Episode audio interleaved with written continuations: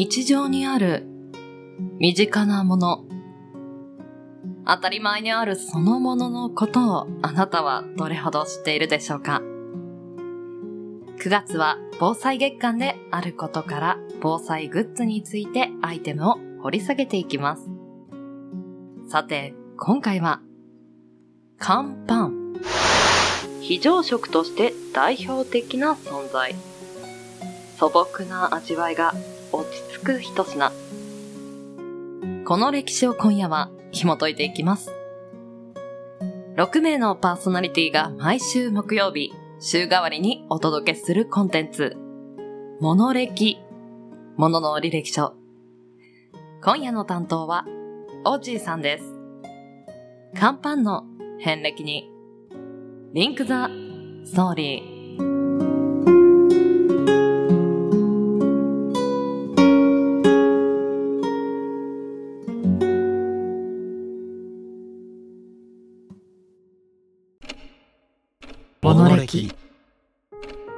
日常に溢れている身近なもの。それらの知られざる成り立ちや。人の思いとストーリー。悠久の時を立ち回り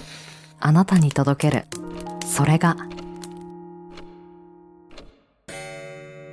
ものの履歴書」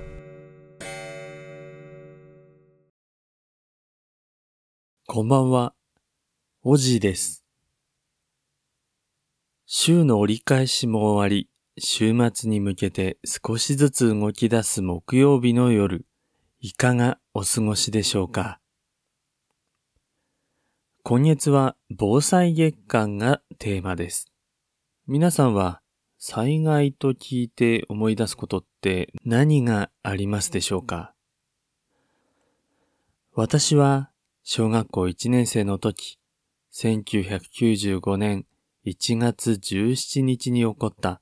阪神淡路大震災を朝テレビで見た時のことを鮮明に思い出します。これは大変なことが起こった。日本は終わってしまうのではないか。と幼心に思った記憶があります。それがきっかけで自分なりに地震や水害、防災や避難について興味関心を持って調べていったので、おじい少年にとってとても強烈な印象が残ったに違いありません。そんな今宵、乾パンについてのお話をしていこうと思います。また新しい扉を開き、そこにはどんなエピソードがあるのか、少々お付き合いください。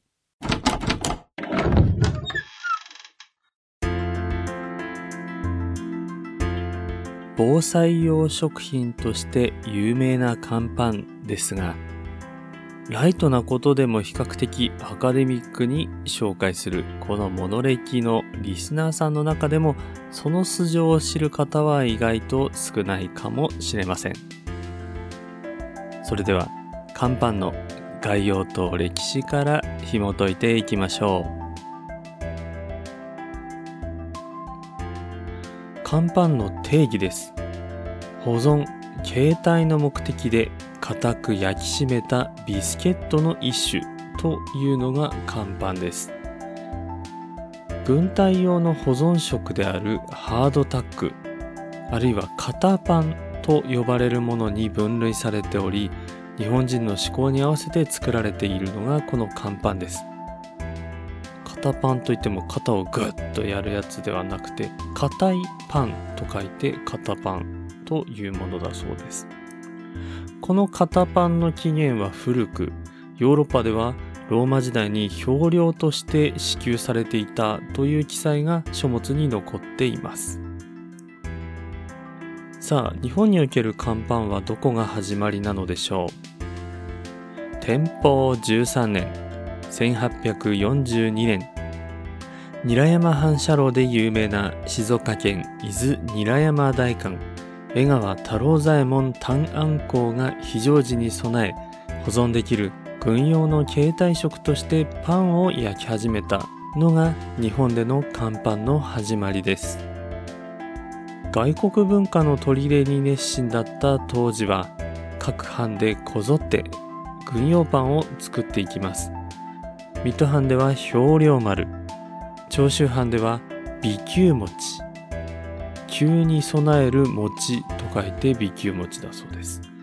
薩摩藩では蒸し餅とそれぞれ名付けていました。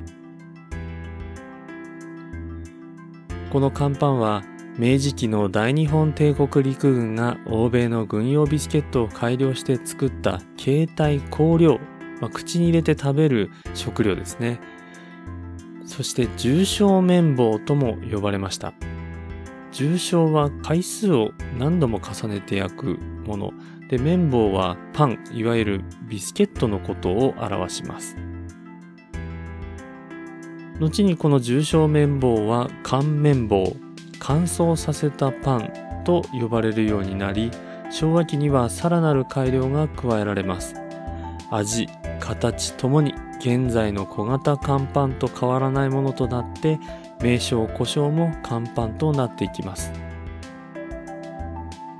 なんか乾パンっていう言葉の響きからは想像できない妙な名前がちょいちょい出てきましたね。乾パンも乾パンとして生まれたわけじゃないんだということがやっぱり歴史を紐解くこの番組ならではだなと思います。そしてこの乾パンももともとはローマの軍隊の兵糧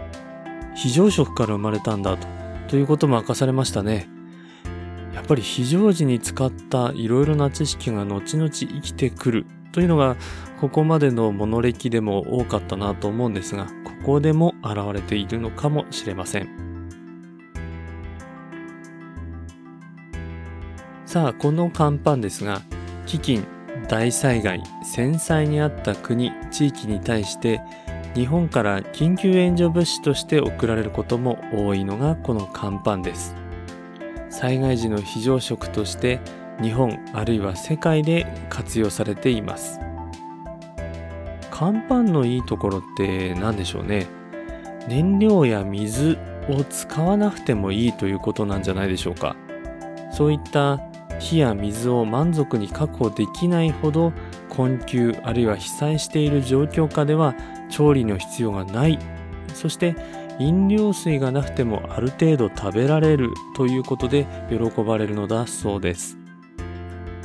逆に言うとその困窮の程度があまりひどくない場合は味の面で不評を買うこともあるようですね。さあこの乾パンですが非常用備蓄食料として扱われます。この非常用備蓄食料というものなんですが食品そのものの品質はさることながら保存の方法に至るまで非常に欲張った条件が求められます。この条件を5つ紹介しましょう。1つ目保存性です。安定性、使用性、耐久性という単語もこの項目には並んでいます。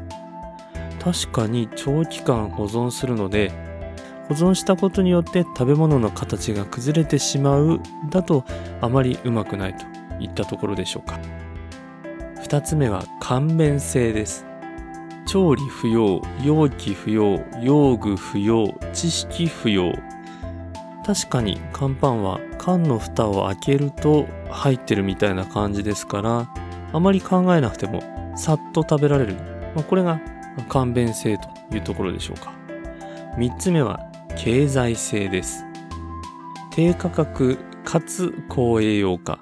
ロスが少ない。保存設備不要。廃棄のしやすさ。といった単語が並びます。ロスが少ないというのは賞味期限が長いということにも関係してくるでしょうか。例えば1年持つ乾パンと5年持つ乾パンそれが同じ味だったとなれば5年持つ乾パンを買った方がまあお得といえばお得ですよね。4つ目は企業力です。災害時における企業や会社の一定の生産能力、在庫能力及び対応力、これもポイントになるということですね。5つ目が過食性、食べられるかどうか。老若男女大体の人が食べられる、まあ、こういった特徴を持つのが乾パンなのかもしれません先日私も乾パンを食べる機会がありましたその乾パンは乾いている乾パンではなくて少ししっとりしているものだったんですけどもオレンジの香りがしていたりとか結構食べやすい工夫がありましたね。味や匂いもそんなに癖はなかったと思いますね。はい。乾パンに関する人物を紹介していきましょう。まずは先ほども出てきました静岡県の江川太郎左衛門短安をご紹介しましょう江戸時代後期の幕臣で伊豆韮山の大官様をされていましたパンのもたらす効果というものに日本で初めて着目して氷量パン、まあ、いわゆる兵隊さんが食べるパンとして活用できるものを初めて焼いた人物だということなんですね。日本のパン業界からはパン祖、あの祖が祖先の祖ですね。パン祖と呼ばれているそうで、江川家の地元の静岡県伊豆の国市では、パン祖のパン祭りが毎年開催されているということです。ホームページで見てみましたが、2022年は1月の22日、23日に開催されたようです。23年もそのぐらいの時期に開催されるかもしれませんね。お近くの方は行ってみるといいかもしれません。そして2人目、岡本かの子さん。岡本と聞いてピンとくる方がいらっしゃるかもしれませんが、芸術は爆発だで有名な岡本太郎さんのお母様で大正昭和期の小説家の方です。旧陸軍が研究開発した乾パンは7年半の保存を目標としたので糖や脂肪分を除く必要がありました。糖分を補う目的で白いコンペイトを乾パンと一緒に入れたんですが最初シベリアでそれが使われたので氷を連想させて不評だったんだそうです。そこで白を除いた黄色青ピンク紫、緑の5色のコンペイトを採用しテストした結果大好評を得たんだそうです。岡本さんがこれをやったわけではないんですが岡本かの子さんが新聞にこの試みを絶賛した随筆を載せたということで乾パンの歴史に名が刻まれています。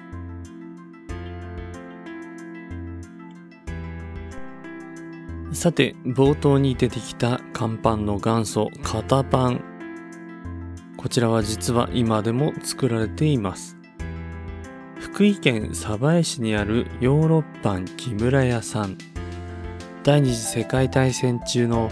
元陸軍歩兵鯖江第36連隊御用達の軍隊型パンを今でも販売されているそうです。この辺りからトリビアを少しだけご紹介したいと思います。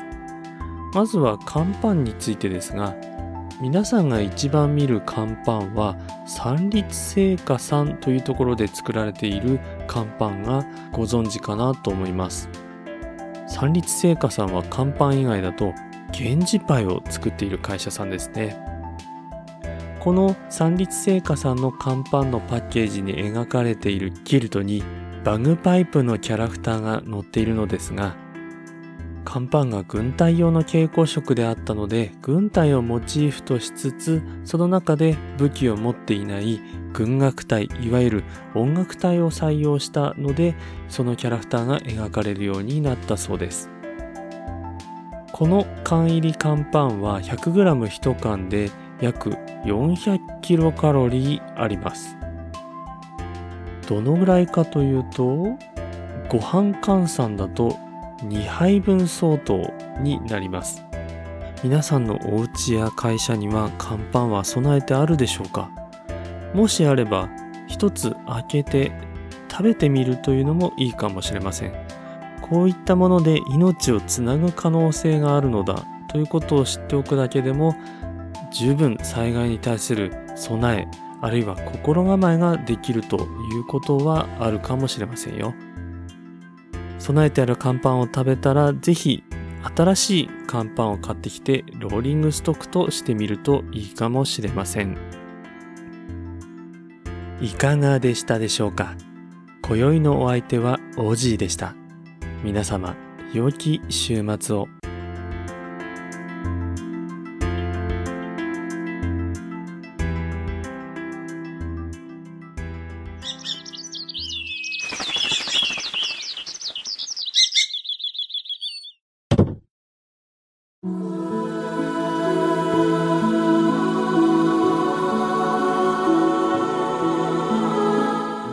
今週は